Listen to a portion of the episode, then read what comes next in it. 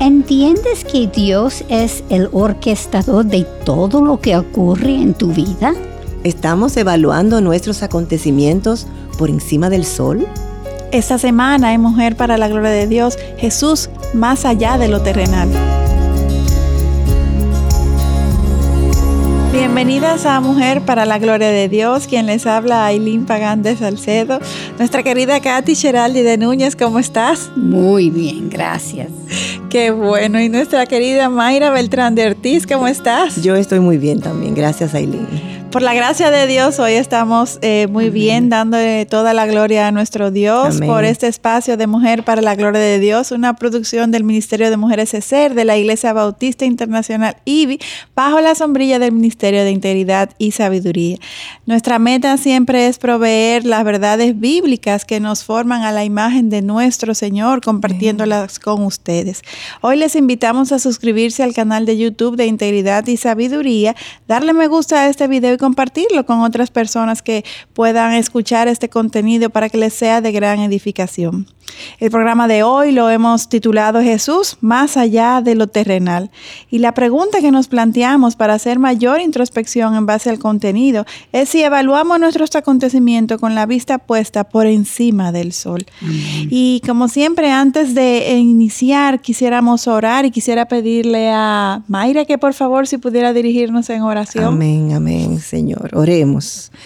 Nuestro Señor y Salvador, una vez más te damos las gracias, Señor, por esta oportunidad que tú nos das y nos brindas, Señor, para que nosotras podamos comunicar tus verdades, Señor, tus promesas, Señor, hablar de ti, de tus atributos, Señor. Ayúdanos en este tiempo, Señor, a transmitir con gracia, sabiduría, Señor, lo que tú has preparado para que eh, otras personas lo reciban, Señor. Prepara los corazones de todos aquellos que van a vernos y escucharnos, Señor y te pedimos, Señor, que podamos cada día, Señor, parecernos más a tu Hijo Jesucristo, Señor. Ayúdanos, Señor, porque nosotras solas no podemos. En el nombre de Jesús te pedimos todo esto. Amén. Y no dejan de responder las preguntas que estamos posteando en Instagram con el, el propósito de sacar mejor provecho personal al estudio de, lo que estamos estudiando ahora en Mujer para la Gloria de Dios. En el programa anterior estudiamos acerca del tercer tribunal de Cristo y vimos cómo los religiosos condenaron a Jesús antes de llegar, obviamente. Y ellos querían llevar a cabo su, plan que ellos tenía, había hecho um, de principio, rompiendo así todas sus propias leyes. Y mientras esto hacían todos sus, sus componentes pensando que estaban siendo tan inteligentes, no se dieron cuenta de que Dios estaba controlando todo para llevar a cabo su plan. Así, es su plan, no el de ellos. Y esta semana queremos estudiar en particular a un personaje muy importante de esta época, Poncio Pilato. Yo creo que todos conocen ese nombre. Y antes de estudiar su obrar en la Biblia, creo que nos ayudaría a entender también los eventos históricos de aquel tiempo. El emperador Tiberios fue el segundo emperador de Roma después del reino de su padrastro. Tiberios fue conocido como un excelente diplomático y uno de los mejores generales. Pero a pesar de su éxito, este tuvo una vida muy complicada. El emperador Agosto insistió en que Tiberio se divorciara de su esposa, con quien él estaba felizmente casado, para que entonces se casara con su hija. O sea, esas son de las cosas que uno dice, wow. Y aunque Tiberio se accedió al plan de Agosto, él nunca fue feliz en este matrimonio. No tuvo hijos y su esposa fue exiliada por adulterio y traición. wow. Increíble. ¿eh? Así es. Cualquiera que escuche esto cree que estamos en una clase de historia, sin embargo. Lo vemos hoy día también. No, no, no. Y si bien es cierto que todo esto son pinceladas de historia, eh, lo que queremos es poner en contexto todo eh, Pilato, las reacciones y todo lo demás. Por eso continuamos explicándoles que cuando Agosto falleció, que Tiberio asumió a regañadientes las responsabilidades de jefe de Estado cuando tenía 55 años, él nunca tuvo en realidad una buena relación con el Senado y, sospecho que eh, y sospechó de muchos complots que se crearon en su contra. Así es. Después de la muerte de Druso del primer matrimonio, de su primer matrimonio, entonces este se volvió distante y solitario. Imagínense todas las confabulaciones que habían en su cabeza, fundadas e infundadas realmente. Pues entonces, eh, por recomendación de Lucio Senajus, eh, uno de sus consejeros y más cercanos amigos, Tiberio se retiró a la isla de Capri y dirigió el emporio a través del mismo Lucio, quien sí se quedó en Roma administrando los asuntos prácticos del gobierno. Lucio era entonces el confidente de Tiberios para este tiempo. Así es. Y como era de esperarse, Lucio tenía sus propias ambiciones de poder. Se cree que Lucio fue quien envenenó al hijo y heredero de Tiberios, además de ser sospechoso de un complot para derreber el mismo Tiberios. Finalmente, el mismo Tiberios ordenó que éste fuera apresado y ejecutado. Mientras Lucio estaba en el poder, asignó a su amigo Poncio Piloto en una posición muy codiciada procurador de Judea. Era una posición difícil, sin embargo, con una gran recompensa política si ejercía su cargo con éxito. Claro, y Pilato, es bueno que sepamos que era una persona fuerte, inflexible, obstinado y sin nada de misericordia. O sea, oigan esto, fuerte, inflexible, obstinado y cero misericordia. Exactamente lo que Lucio necesitaba para mantener la estabilidad en esta área, que era conocida por su volatilidad. Esa palabrita dominguera. Dominguera, sí. Este carácter. sí, te tocaba a ti. Este carácter ayudó a Pilato en otras posiciones. Sin embargo, aquí casi su carácter le hace fracasar. Pilato trató de preparar el terreno, mandando al ejército con la imagen del César en sus escudos. Y aunque esto le funcionó en otras áreas, para los judíos esto era inaceptable porque Dios les había ordenado a través de Moisés que no podían tener otra imagen tallada semejante a cualquier figura, incluyendo la de un varón o una hembra. Eso lo encontramos en Deuteronomio 4, versículos 15 al 18. Entonces, cuando Pilato todavía estaba en Cesarea, los líderes judíos viajaron juntos hasta allí en protesta. Esta fue una situación muy difícil para Pilato porque el remover las imágenes sería un insulto para el César, considerado como un dios. Entonces se veía entre la espada y la pared, como diríamos. Y un hombre inflexible. Inflexible, exacto, imagínate y, que realmente si él cedía a esta eh, petición que le hacía el pueblo, pues también él podía darle una señal de debilidad eh, ante el pueblo. Claro. Eh, que es una realidad. O sea que a pesar de su carácter inflexible y duro, Pilato tuvo que decidir qué hacer. Eh, independientemente de lo que él pensara, lo que mejor le convenía, dada la responsabilidad que tenía de mantener el orden. Recordando que su tarea principal también era mantener la, paz, en Jerusalén. Entonces eso lo tenía confundido. La paz con este pueblo que estaba revoloteado. Exactamente. Y la única cosa que él sabía no iba a funcionar. No, exacto, no funcionaría. los, religiosos, eh, eh, al escuchar esta reacción de Pilato, en primera instancia rehusaron irse. Y entonces Pilato salió y se sentó en el trono de juicio con su ejército escondido y les dijo al pueblo judío que les daría la pena de muerte si no salían de Cesarea. O sea que él fue duro y los afrontó. Sin misericordia. Así es. Pero lo más sorprendente eh, para mí es la respuesta que tuvo el pueblo judío, los líderes religiosos. Esto sea, cuando escucharon esto que le dijo eh, Pilato de que lo iba a, dar la pena de muerte, la reacción fue que ellos se acostaron en el piso, expusieron sus cuellos, diciéndole que preferían morir antes que romper la ley de Dios. Y esto impresionó tanto a Pilato, de verdad impresionante. Impresionante, Que este finalmente se dio y Dios las órdenes de remover las imágenes del César de los escudos. O sea que funcionó lo de sí, sí, pueblo. Sí. Y, me llama la atención eh, eh, la valentía y, la, eh, la convicción que tuvieron los líderes judíos en ese momento. Así a, diferencia de tantos... Sabiendo lo que estaba haciendo. Sabiendo lo que podía ocasionar eso. Sí, y también sabiendo que está rompiendo todos los otros leyes para, para matar a, Gloria a Dios a Cristo, pero... Y hubo otro incidente parecido a esto, pero con resultados diferentes. Esta vez muchos judíos murieron y por eso enviaron una petición a Tiberios de que removiera a Pilato de esta posición. Para este momento su amigo Lucio Sejanos ya había sido ejecutado, por lo que Pilato se encontró en una situación en donde él no tenía ese apoyo ya político. no tenía padrino. exactamente. había perdido a su amigo. Y la razón por la que compartimos todo esto historia es para que podamos entender mejor las reacciones de las personas que estamos estudiando. Eso no es en la Biblia, pero sí es lo que ocurrió según la historia. Uno tiene que entender lo que, lo que ocurrió en ese momento. Y también se ve como Dios está orquestando los eventos para llevar a cabo su, su historia. definitivamente. Y ahora que conocemos el trasfondo de Pilato, podemos contextualizar mejor la historia. Exacto. En el tiempo de la crucifixión de Jesús, Jerusalén, como todos los años, estaba repleta de judíos de todas partes que iban a celebrar la Pascua.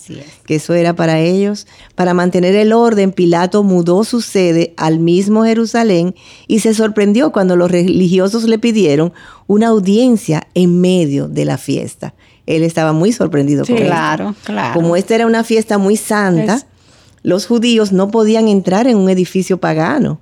Por eso Pilato, oigan esto, tuvo que bajar al patio donde encontró a más de 70 religiosos vestidos con su ropa del templo, rodeando a un prisionero encadenado.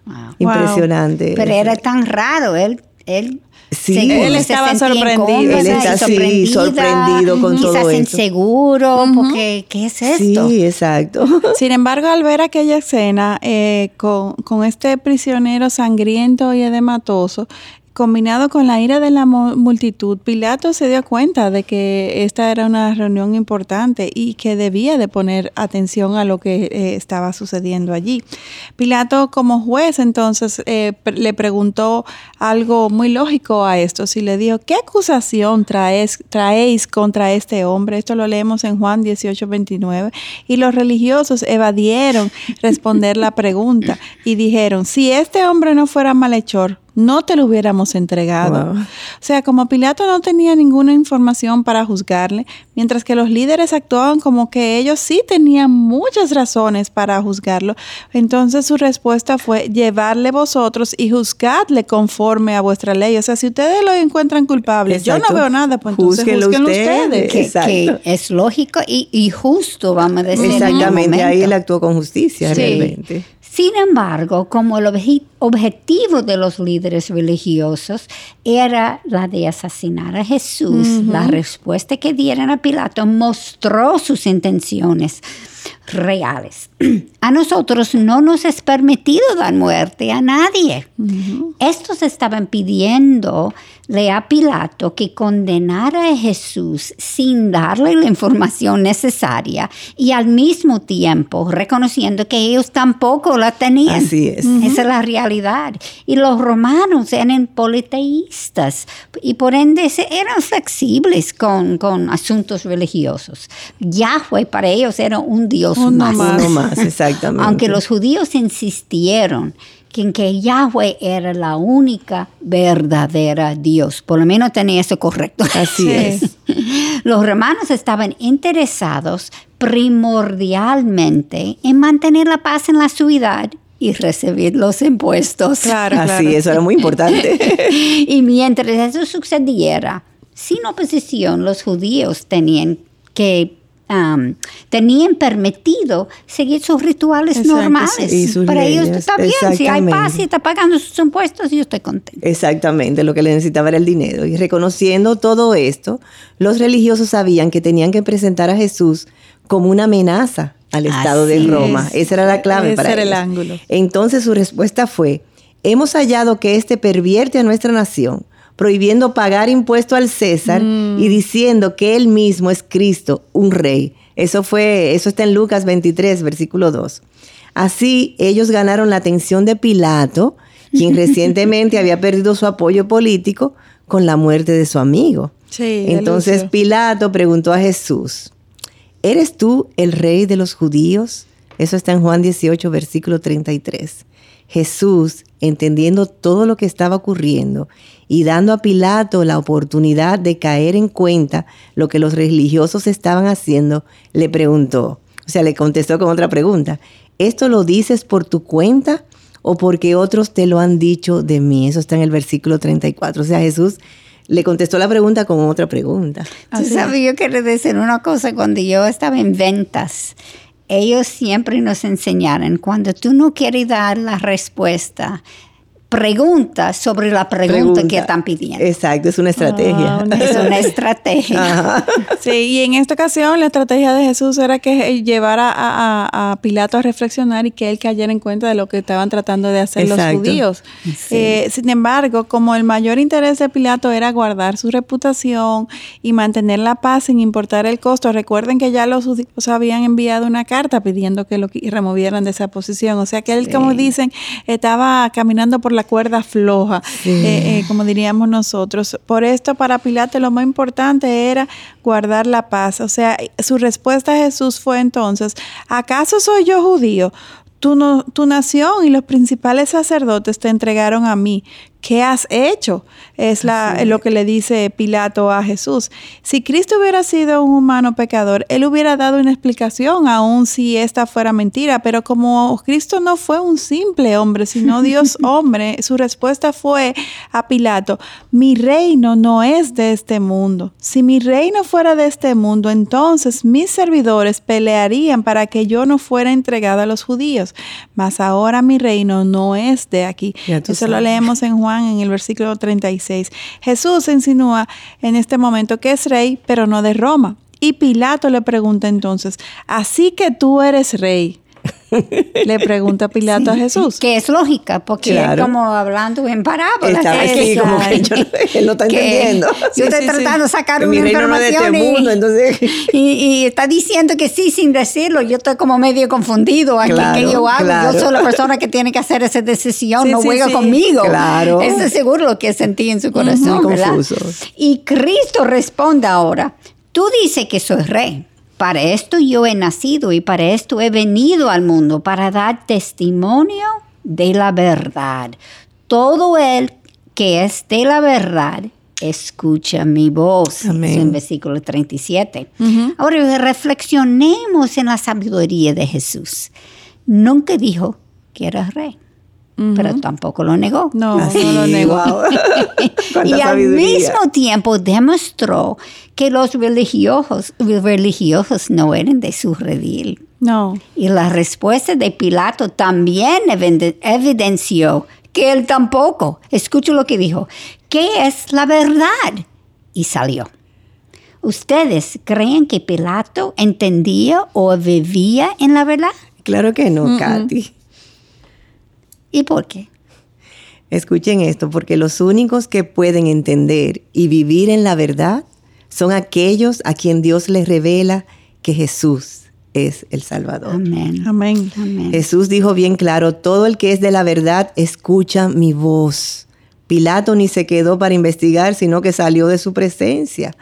Al evaluar toda la historia de Pilato y los líderes paganos, vemos que estos eran hombres ambiciosos que querían el poder, fama y dinero, lo que realmente eran sus dioses. Pilato por lo menos fue honesto con los religiosos y dijo, yo no encuentro ningún delito en él. Wow. A pesar de esto, Pilato preguntó a los líderes religiosos si querían soltar al rey de los judíos, como era la costumbre durante la Pascua de soltar a un prisionero. Pero cuando ellos insistieron que no, porque éste constantemente alborotaba al pueblo con su enseñanza por toda Judea, como nos dice Lucas 23:5, Pilato entonces no lo dejó libre, obviamente. El miedo de no sobrevivir a otra masacre en su territorio venció a Pilato por encima de su razonamiento. Él entendía que Jesús no era culpable, sin embargo sabía que otro alborote con los judíos podría llevarle a perder su posición y esto lo pondría en una situación imposible de ganar. Sin su amigo político. Sin su amigo Lucio, exacto. Por eso cuando Pilato oyó que Jesús era de Galilea, decidió enviarle donde el tetra de Galilea, Herodes de el Antipas. Vamos a salir de eso rápido, porque yo no sé qué hacer. Una papa Jesús como una papa caliente. como dicen, la pelota la puso en la cancha del otro. Así mismo es. Y Dios orquestó todo de forma tal que cada quien tuviera que tomar una decisión ante, Cristo. La decisión de los religiosos fue matarlo. La decisión de Pilato era salir de este hombre. Exactamente. Hoy en día cada una de nosotras necesitamos también tomar una decisión, sobre él. Estos primeros no entendieron que estaban tomando una decisión espiritual, sino pensaron que era algo político, algo del día a día, porque sus mentes estaban entenebrecidas. Evaluaban los eventos con ojos mundanos y corazones engañosos. Porque esto es precisamente lo que ocurre en todo ser humano, a menos de que el Espíritu Santo abre nuestro entendimiento. Así es, y Katy Aileen, cada una de nuestras decisiones, aún después de aceptar a Jesús como Salvador necesita ser evaluada por encima del sol. Amén. En el próximo programa veremos la decisión que Herodes tomó con respecto a Jesús. Él también estaba en Jerusalén por la Pascua y como los religiosos lo respetaban, Pilato pensó que el enviarle a Jesús era la forma perfecta de evadir el tomar una decisión sobre su destino. A Pilato lo único que le importaba era realmente evitarse un problema. Claro. es un dilema real. Sí, él tiene que mantener la paz, pero yo creo que ese hombre es inocente. ¿Qué yo hago ahora? Exactamente. Lo que menos le afecte en lo personal. Esa fue, esa, esa fue, su, motivo. Su, motivación. Y como veremos eh, eh, más adelante, Herodes fue, era una persona muy cruel, tuvo una vida de libertinaje y no le importaban lo que los otros pensaran. Por ejemplo, se divorció de su esposa para casarse con la esposa de su hermano Herodes. Y, realmente tuvo una vida eh, muy, muy, muy cuestionable. y veremos todo esto y mucho más en el próximo programa cuando nos veamos. Hasta hoy. Eh, llegamos hasta este punto y continuaremos con, este tema de, estos juicios que le hicieron a, Jesús, en donde se hace cada vez más evidente de que eh, primó la injusticia, eh, obviamente la maldad, los intereses personales, pero que en ningún momento eh, se, se, centraron en quién era Jesús ni lo que él representaba. Pero todo esto por encima de hombre respondía al, a la orquestación perfecta, del plan redentor de nuestro Dios. Solamente él tiene que quitar la mano y deja que nosotros hacemos lo que queremos. Así mismo. Así es. Y, al final, como quiera, lo que sea que nosotros hagamos, responde a su, a su plan. Terminamos enfatizando en este programa que el pecado de hoy no es diferente al pecado que hemos visto a través del pasado, del estudio de la historia, solo ha cambiado de presentación. No hay nada nuevo bajo el sol. es el mismo corazón engañoso. No se equivoca. Totalmente de acuerdo. y como queremos aplicar todo lo aprendido del programa, no olviden de contestar las preguntas que estamos posteando en Instagram para que puedan aprovechar mejor las enseñanzas del contenido de mujer para la gloria de Dios. Y una vez más, gracias a Dios por todas aquellas que nos apoyan con su sintonía y sus mensajes.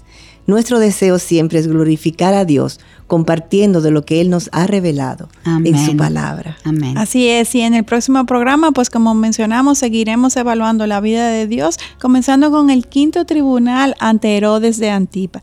Reflexionemos si estamos hoy evaluando nuestros acontecimientos por encima del sol mientras seguimos estudiando su palabra esta semana.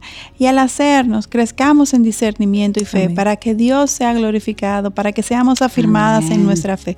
Y no dejen de sintonizarnos en este próximo programa donde nos volveremos a ver. Amén. Y queridas hermanas, siguen orando por el programa de Mujer para la Gloria de Dios. Necesitamos la protección. Yo sé que lo dimos siempre, pero ustedes no saben la verdad que hay en esa. Necesitamos la protección de nuestros. Amén. Amén. Y ya saben que pueden seguirnos en Twitter, en Instagram escribiendo arroba MPLGDD que son las siglas de Mujer para la Gloria de Dios, y en Facebook estamos como Mujer para la Gloria de Dios. Bendiciones.